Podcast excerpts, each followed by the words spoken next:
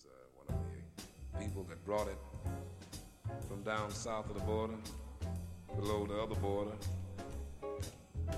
He and a man named uh, Gilberto, I believe it was.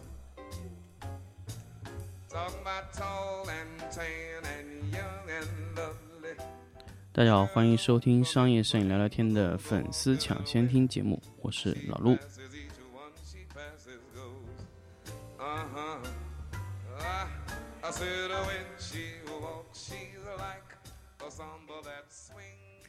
欢迎大家收听新的一期粉丝抢先听的节目。那么今天呢，想跟大家分享关于我和老毕之间的一些对话啊。那么老毕呢，最近一直在联系我说，有一个比较好的项目，比如说有一块比较好的场地，然后他又很纠结到底要不要做，然后价格也比较优势，他一直在问我对这个有什么想法。那么其实呢，我自己对这块呢，可以说从今年开始，或者说从这一段时间开始，我很长一段时间是根本就对平面摄影已经不抱非常大的希望。大家知道 KV，甚至是 KV，我可以说，甚至是 KV 级的摄影，其实在中国现阶段，它在套利空间里面已经非常的小。所以，如果你还是一直坚持着去做平面，而且你只做平面的话，将会对你未来的生存空间会非常大的挑战。我觉得会有非常大的挑战。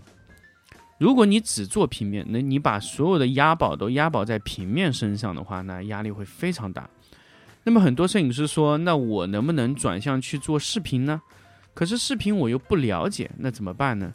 所以这个就存在很多摄影师他纠结的原因，它在于我做视频呢，可能并不是专业的，但是做平面呢，又做了太多年，现在大量的，一方面是大量的摄影师在介入这个市场在做，另外一方面呢，就是摄影师他在做这个时候，由于大量的摄影师进来以后，价格也非常低，本身的摄影业务市场也在萎缩。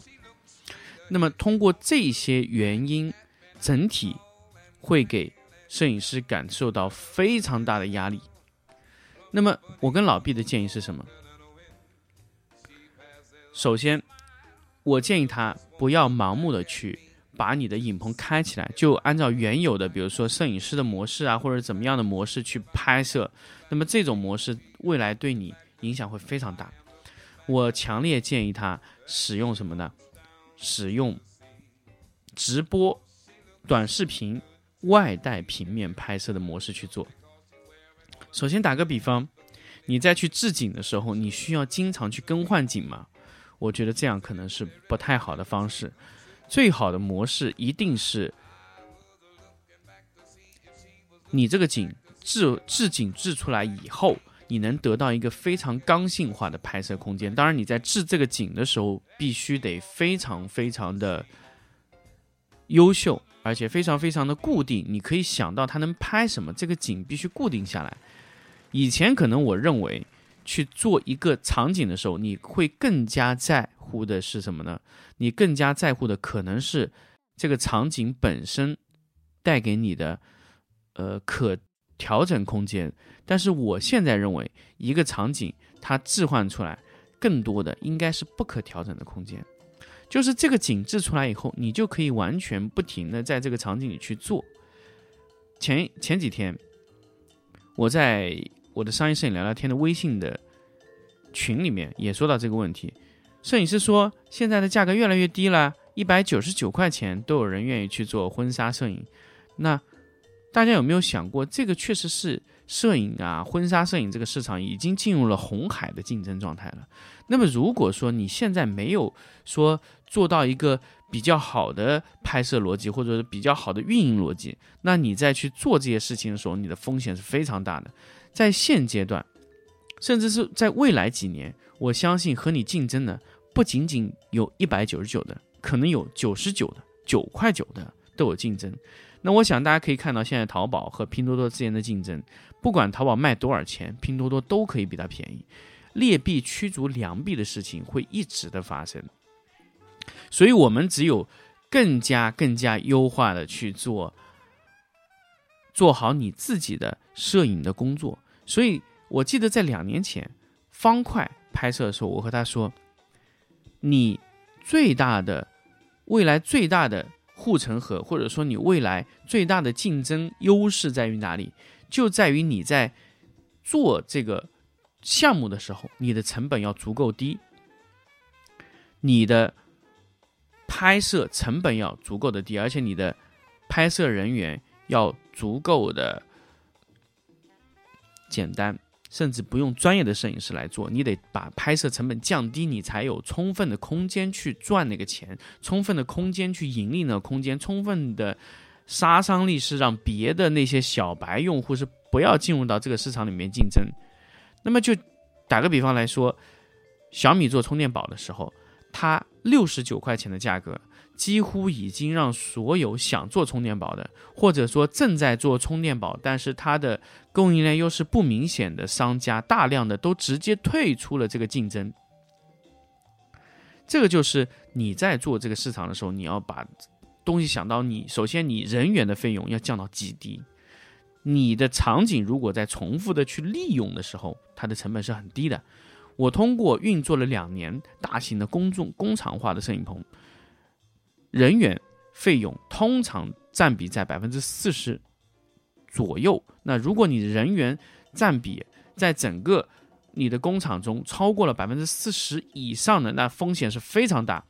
但是未来，未来如果你要降低价格，你的人员的费用很有可能提升到四十以上。那么你怎么样在未来通过使用更便宜的员工来去做和原来差不多项目的东西呢？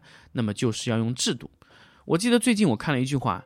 就是，呃，做一个公司，做一个项目，甚至做一种产业工艺流程，那么人是最靠不住的，最靠得住的是制度，所以要拿制度去赚钱。不过这个话呢，其实我在呃两年前和我的呃几个管理的朋友也说到这个东西，比如说你的公司，你今天在经营，明天也在经营，后天也在经营，后天干黄了。那么这个公司干黄了以后，我问你，你这个公司留下来最有价值的是什么？他说是人。我说不是人，因为你走了以后，人都已经消失了。你再组，你再重新做一个公司的时候，那些人愿不愿意和你继续去做？那不一定。你的团队愿不愿意和你继续去走这个模式？不一定。而且很有可能他不愿意跟你走。首先，他因为跟你干黄了，他对你的信任度很低。还有资金啊、品牌啊这些，当你。这个事情干黄了以后，它全部都已经灰飞烟灭，一分钱都不值。那么留下来这个公司里面最有价值的是什么？就是你当年拿来去做这个项目，曾经在这个项目中可能盈利过或者成功过的那些制度、那些流程是最有价值的。所以，一个公司干黄了，首先我一定要跟大家说，如果你公司干黄了，流程和制度都没留下来，那你这么多年真的是干黄了。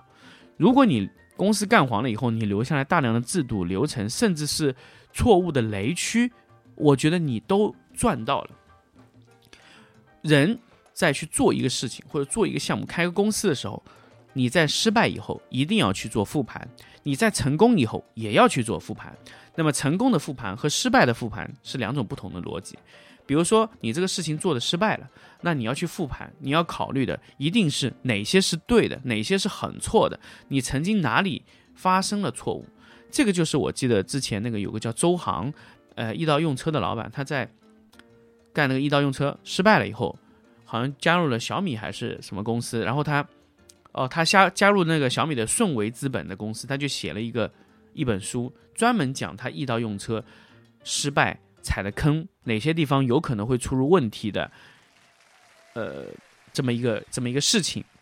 那么你当你这个事情啊，你你做的非常成功的时候，那你应该怎么去理解这个东西呢？那我自己在呃一个母婴品牌公司，那么这个母母婴品牌公司呢，现在说句实话，有些比较幸运的老板、幸运的公司，他可能不知道做对了什么，他就盈利了，而且他的盈利的空间是非常大。比如说。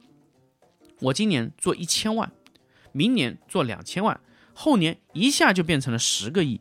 那么你的两千万变成十个亿，它是指数级增长的，啊，它的指数级增长的空间是非常疯狂的。那么可能你还没有反应过来，它已经做得非常大了，你的体量已经非常非常大了。所以你们再去考虑这种问题的时候，你要去提炼它为什么成功，这个太可太难了，因为你很多时候你要去归因啊，你要去觉得是这个原因还是那个原因，或者说是这一系列原因啊。这个老板在成功了以后呢？花费了大量的钱去找外外面的这种咨询公司啊，华为的战略投资公司啊，各种公司进来以后呢，发现也提炼不出个所以然，一二三四五说不清楚，只是觉得幸运。可是消费者为什么选择你这个企业生存下来了呢？很多时候我要跟大家强调一点，就是不是你企业自己把自己生存下来了，是消费者。或者说，这个市场选择了你，让你留下来做这个事情，啊，不是说啊，你因为有什么能力你留下来，不是的，我很很很容易，我希望跟大家很清楚的交代大家，你在做这个事情的时候，是市场或者说消费者选择了你，可能你在某些地方打动了他，但是你又不知道，我可以说现在在中国的市场里，百分之九十以上的公司存在这种情况，就是他不知道自己做对了什么，但是他就是成功了。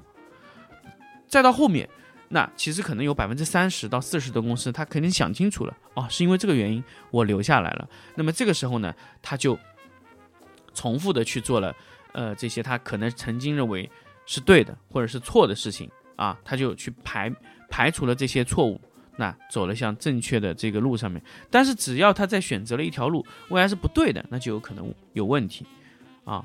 那么话题扯得这么远呢，其实就是回过来说。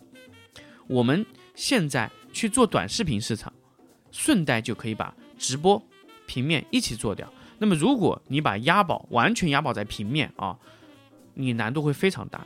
另外，如果你要把你的原来的平面业务转向以短视频直播为主的业务，顺带平面为为辅，你你首先要考虑你的流程必须是刚性的，而且是非常流程化的，就是你。操作的人员得是非常简单的，执行的方法得是非常明确的啊，而且你的标准要不停的升级。那么你需要有不同的人来去执行，甚至你可以把这个项目外包给别人去做，你只需要控制这个工作流就可以了。任何人加入到你的团队里以后，他要做的是什么？就非常简单，按照你的标准化去做就可以了。他可以生产出标准的东西。那么你团队核心是什么呢？我觉得是三块。第一块。是你的内容生产的人员，第二块是知道制造你这个刚性工作流的团队，第三个呢就是你，假设你有做直播选品，那么你的供应链优势要非常非常的强大。这三块一个整合，那么你在未来的这个公司里面，它的能力就会非常的强大。这个就是我在给大家去分享关于。这些直播啊，这些工作流啊，这些未来你的方向里面的一些东西。那么具体这些事情怎么做？那我们下一期的粉丝抢先听来聊一聊关于刚性的工作流建设啊，这个我觉得是未来非常非常有价值的一个工作空间。好，那么这期节目呢，我们就分享到这里，我们下期再见。